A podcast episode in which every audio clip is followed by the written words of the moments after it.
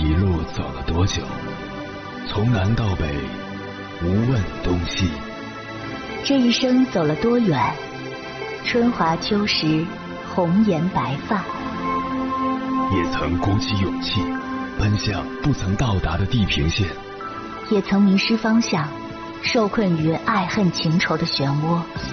当夜幕降临，一切归于沉寂。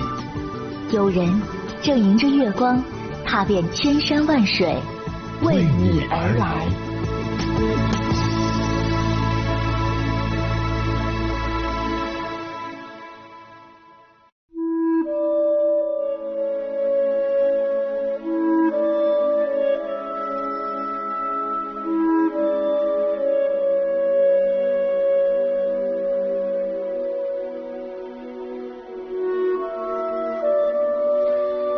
最近，一位听友给我的邮箱发了一封信件，倾诉自己对婚姻的困惑。他写道：“我一直有个疑问，门当户对的婚姻真的那么重要吗？前段时间临近十一假期，陆陆续续在微信上收到不少好友的结婚请柬。到了这个年纪，他们该结婚的结婚，该生娃的生娃，也见怪不怪了。但令我不解的是，朋友都说结婚要找门当户对的。”这样的婚姻才能长久而幸福。一直以来，我都以为这是古代才讲究的老规矩，甚至觉得这就是封建思想的遗留。然而，身边结婚的朋友一致认为这是真理，是婚姻必须讲究的关键点。在我看来，两个人在一起，真爱才是前提，其他一切因素都可以靠边站。可那些即将步入或者已经步入婚姻的朋友都很认同门当户对的婚姻。迎波老师，您认为呢？想听听您的看法。这位听友的问题还是很有代表性的。根据我近几年的观察，一个有意思的现象是，以前真爱至上的年轻人，渐渐的开始转变为追求合适的中年人。以前和父母对抗。现在和父母同一阵线。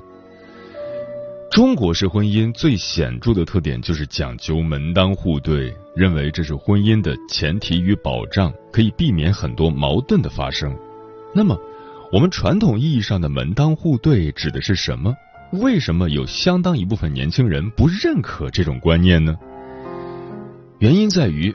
老一辈人口中所谓的门当户对，更多是指家庭背景、经济层面的对等，偏向于物质层面。受小说、影视剧的影响，成长起来的年轻一代更注重精神层面的契合，而且越是门不当户不对，越有为爱情献身的崇高感。比如《风雨俏佳人》。魂断蓝桥、罗马假日、诺丁山、泰坦尼克号等等，爱情必须有一种失衡，才会产生故事的张力。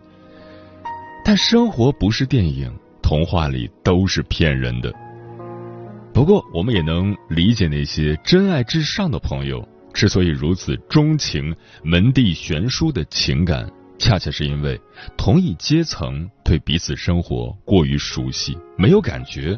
反而产生不了爱情的冲动，对另一阶层、另一个世界的人，反倒觉得好奇，充满探险的乐趣。但遗憾的是，这种新奇注定不会长久，很可能会败给生活，败给逐渐认识之后的平淡。所以，门当户对还是有道理的。门当户对不完全是势力，还有更多的考量。你在什么门户，你就会看见什么样的世界，就会形成什么样的思想意识，就会产生什么样的价值判断。仅仅是物质层面的悬殊是很好解决的，毕竟风水轮流转，野百合也有春天。但因物质匮乏而形成的思想意识和价值判断，则很难弥合，尤其是人的三观，三观不合。对双方都是一种痛苦。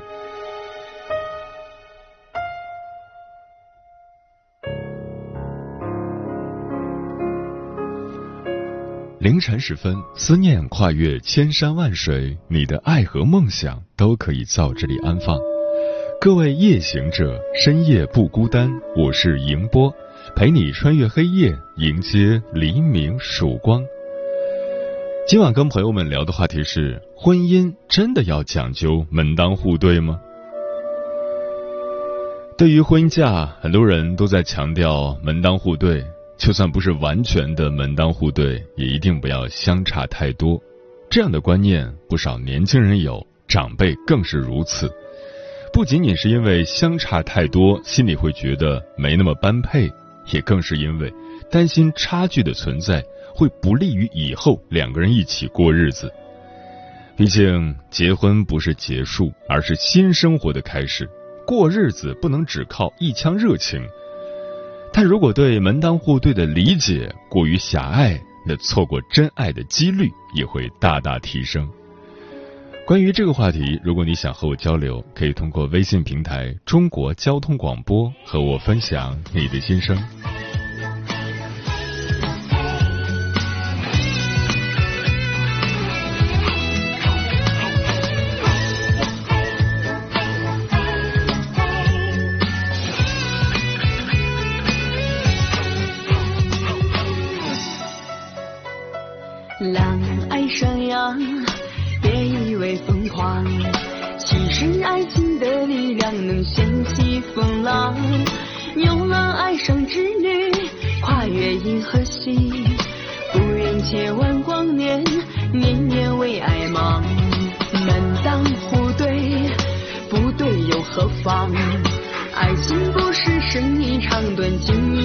漂亮。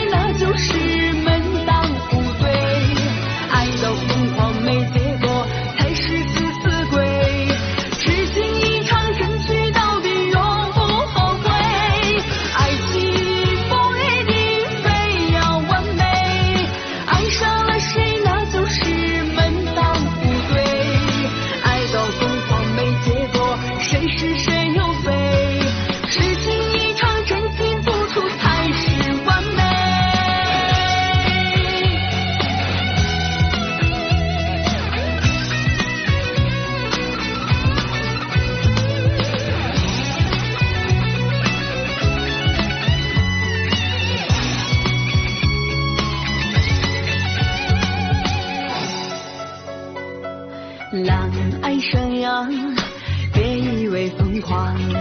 其实爱情的力量能掀起风浪。牛郎爱上织女，跨越银河系，不远千万光年，年年为爱忙。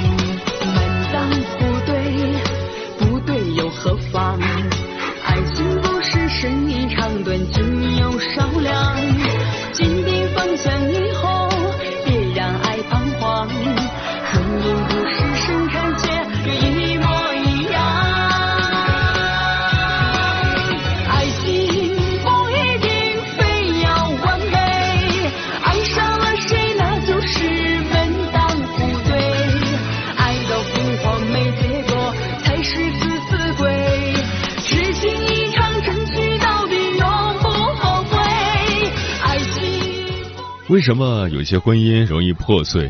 因为爱情是浪漫的，婚姻却是现实的。柴米油盐之下，没有谁会无底线的付出和包容。正如朱德庸所说：“婚姻不是我们为所欲为的存在，它是社会结构的组成部分，也是需要遵循社会规则的。夫妻独立、相互尊重、共同履行家庭责任，才能拥有和谐稳定的婚姻生活。”说到底，婚姻最需要讲究势均力敌、门当户对。你面如冠玉，我才学相配，才是两个人最美好的样子。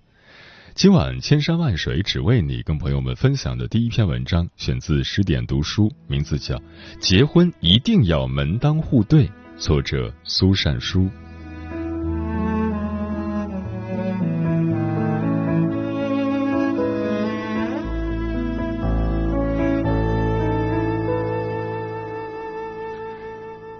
情感专家涂磊说过：“爱情没有贫富贵贱，但婚姻一定是要看家境的。”的确如此，婚姻关系往往是所有社会关系的总和。三观相似的灵魂才能有话可聊，实力对等的关系才能彼此平等。其实，好的婚姻都需要门当户对，门当户对的婚姻最稳固。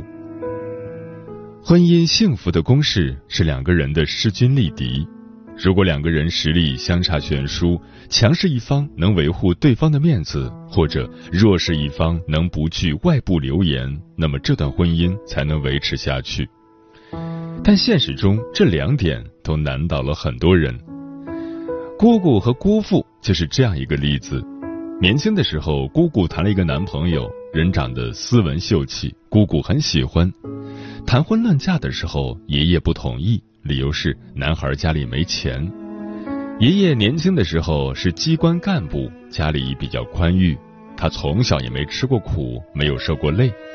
姑姑死活要嫁给他，所以最后爷爷也没有拗过女儿。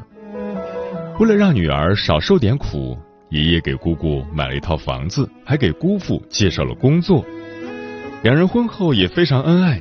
三年以后，姑父刚升上经理，姑姑那时候怀孕，这时候开始，姑父便经常不回家，理由是出外应酬。姑姑当然不放心，就没事在姑父的公司附近转悠。有一次，真被他看到他挽着别的女人走进酒店，姑姑气到晕厥，被人送到医院，孩子没了。得知真相败露。姑父恼羞成怒，反过来怪道：“要是你家没有钱，谁会娶你？这么多年，我受够了你们家的眼色。”最后，姑姑后悔不已，毅然离了婚。我观察过一个有趣的生活现象：那些相差悬殊的婚姻，最后都难堪收场；那些门当户对的婚姻，反而细水长流。来自不同家庭背景的两个人会产生不同的人生个性，所有的经历又决定了未来的他是一个怎样的人。今日所受的委屈，他日必当别处填补；现在感受到的缺失，有朝一日必定全部撷取。所谓人性，即是如此。不要跟人性反着来，要了解他，顺应他。恋爱可以不看家境，婚姻一定要门当户对。门当户对的婚姻，没有谁占谁便宜，没有谁让人受委屈，没有谁觊觎利益，自然没有那么多隐藏待爆的手雷。门当户对的婚姻，才有长久稳固的可能。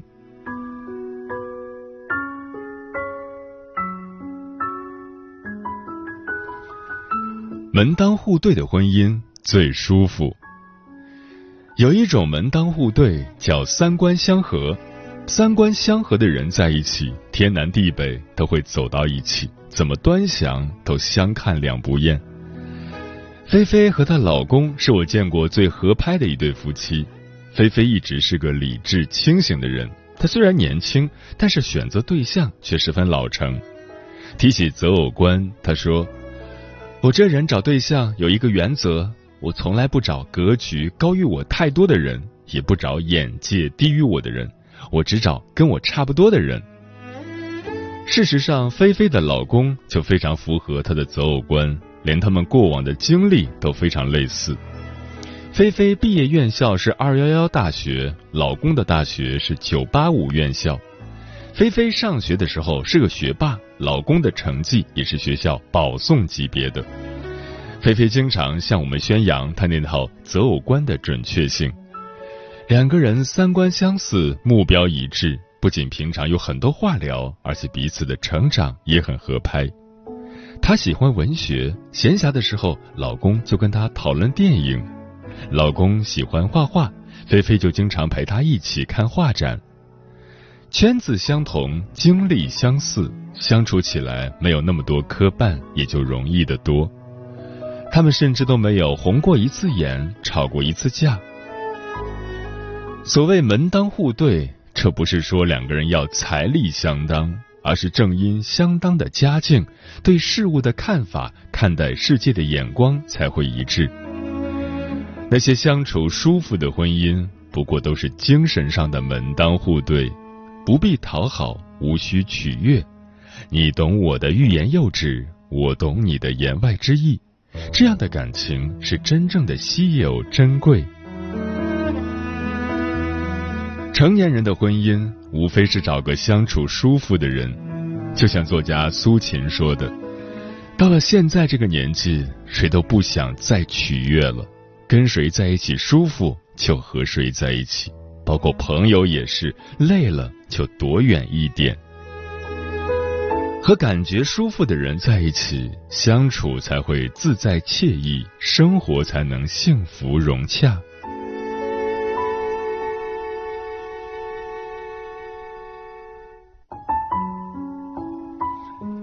门当户对的婚姻更安全。有句话说：“君子无罪，怀璧其罪。”这句话放在婚姻中依然适用。婚姻的门当户对，更是对两个人的保护。如若两个差距较大的人结合成最亲密的关系，便就是给了别人任意伤害你的理由。之前《今日说法》栏目报道的一起杀妻案，引起人们的广泛讨论。几年前，辽宁锦州的一条环岛路上发生一起车祸，车上的男女一死一伤，死的是妻子，活下来的是老公。经过警方的一番调查，发现这个案子有几个疑点：一、案发时丈夫的面前多了一个抱枕，刚好这个抱枕救了他一命；二、事故地点是一条环岛路，警察怎么都想不通。到底是怎样的情况导致老公开车要垂直的撞向挡板，且没有刹车痕迹？三，警方去他家搜查的时候，发现一个行李箱里装满了保险单，保险赔偿价值共计两千五百九十万元。最后的证据令人难以相信的纷纷指向丈夫，原来妻子是北京土著。不仅高挑漂亮，家境还十分富裕，而丈夫是辽宁锦州人，还比妻子大六岁。女方唯一的问题是有癫痫病史。两人结婚时，女方父母为他们在北京置办了一套一百七十八平米的大平层，平时还包揽小两口的伙食。表面上两个人十分恩爱，丈夫十分宠妻子，但谁也没想到，事实居然是这样。丈夫一直策划着怎样除掉妻子。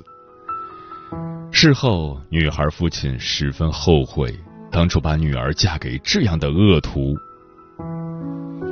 条件不匹配的婚姻，就像穿着华服、戴满珠宝的公主走进了一户平民的家里，很难不让人滋生想要占为己有的念头。这世上的良配。不仅一开始就要选对人，更要选择无法作恶的环境。没有经历什么风浪，你不知道人心易变，更不知道对方是人是鬼。门当户对的婚姻，至少能够保证对方并不为贪图你什么才伪装跟你在一起。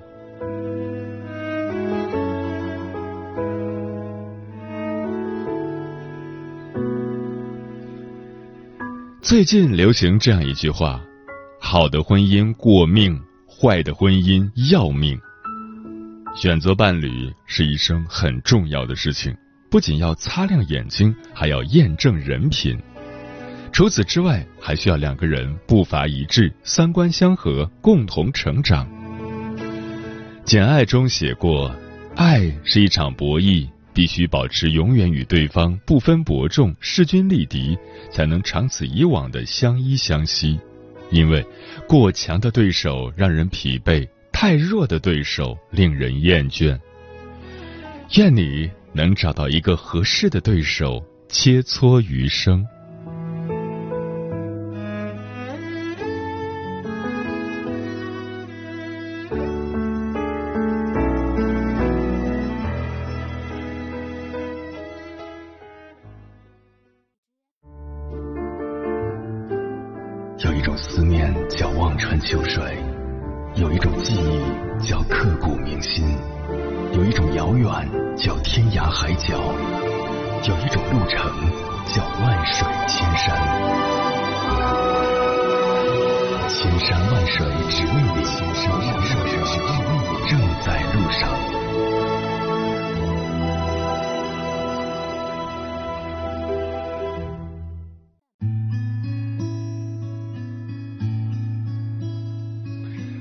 感谢此刻依然守候在电波那一头的你，我是迎波。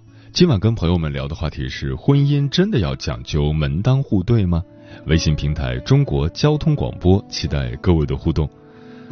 桃子说，以前也会觉得门当户对太过于功利化了，但其实经历的事情多了，就会发现，双方的家境、彼此的经历、眼界的悬殊不要太大，否则只会把矛盾积累下来。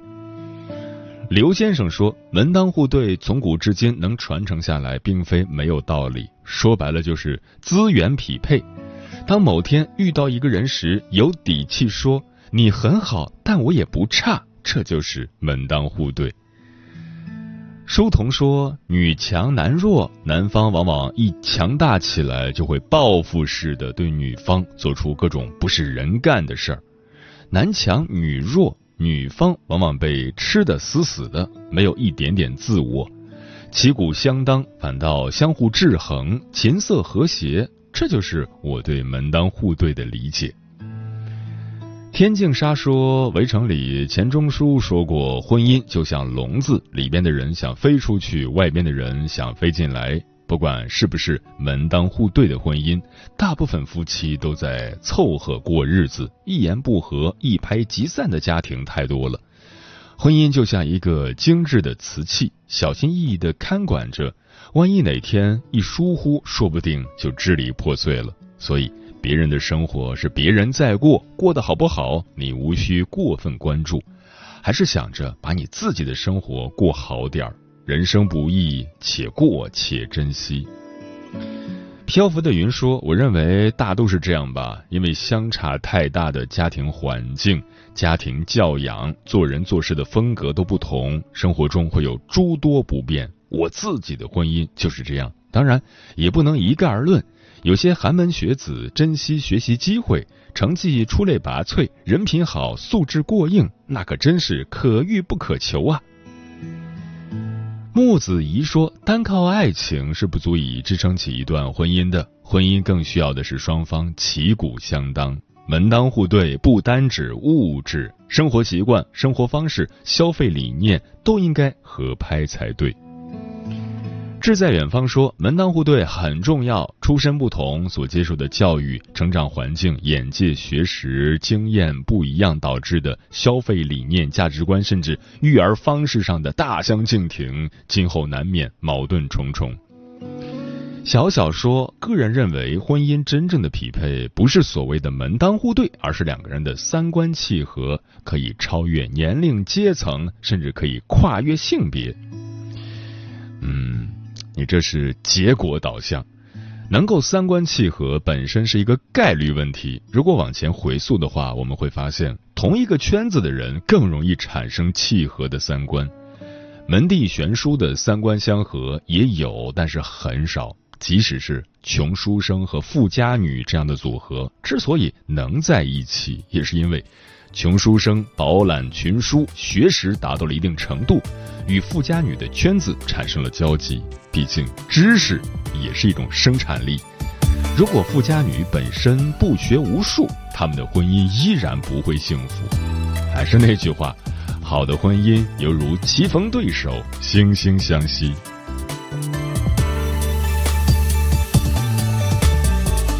两厢情愿的心幸福有什么错误？蛮不讲理的歌族，比绑架还要残酷。门当户对的世俗害了多少无辜？有情人不能眷属，人世间那么多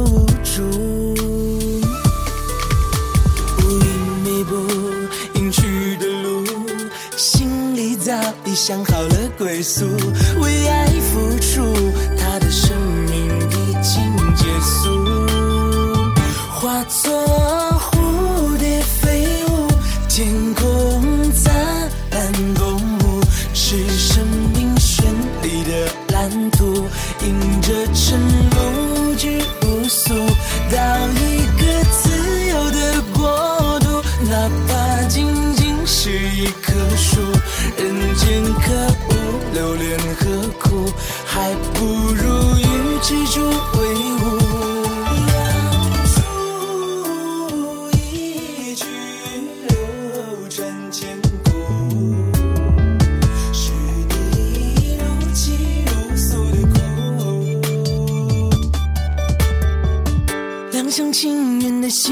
有什么错误？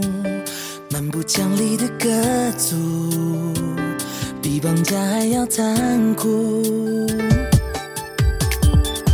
门当户对的世俗，害了多少无辜？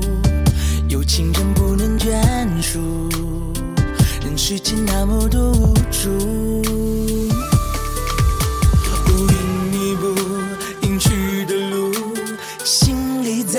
想好了归宿。为爱付出，他的生命已经结束。化作蝴蝶飞舞，天空灿烂公墓，是生命绚丽的蓝图，迎着晨露去无宿，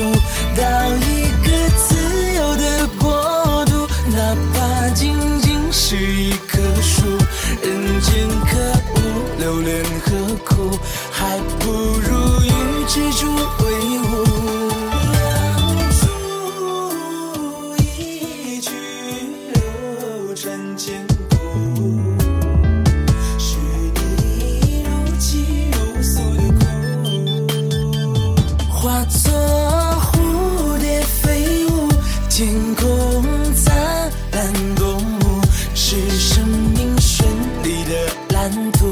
迎着晨露去无宿，到一个自由的国度，哪怕仅仅是一棵树，人间可恶，留恋何苦？还不如与之住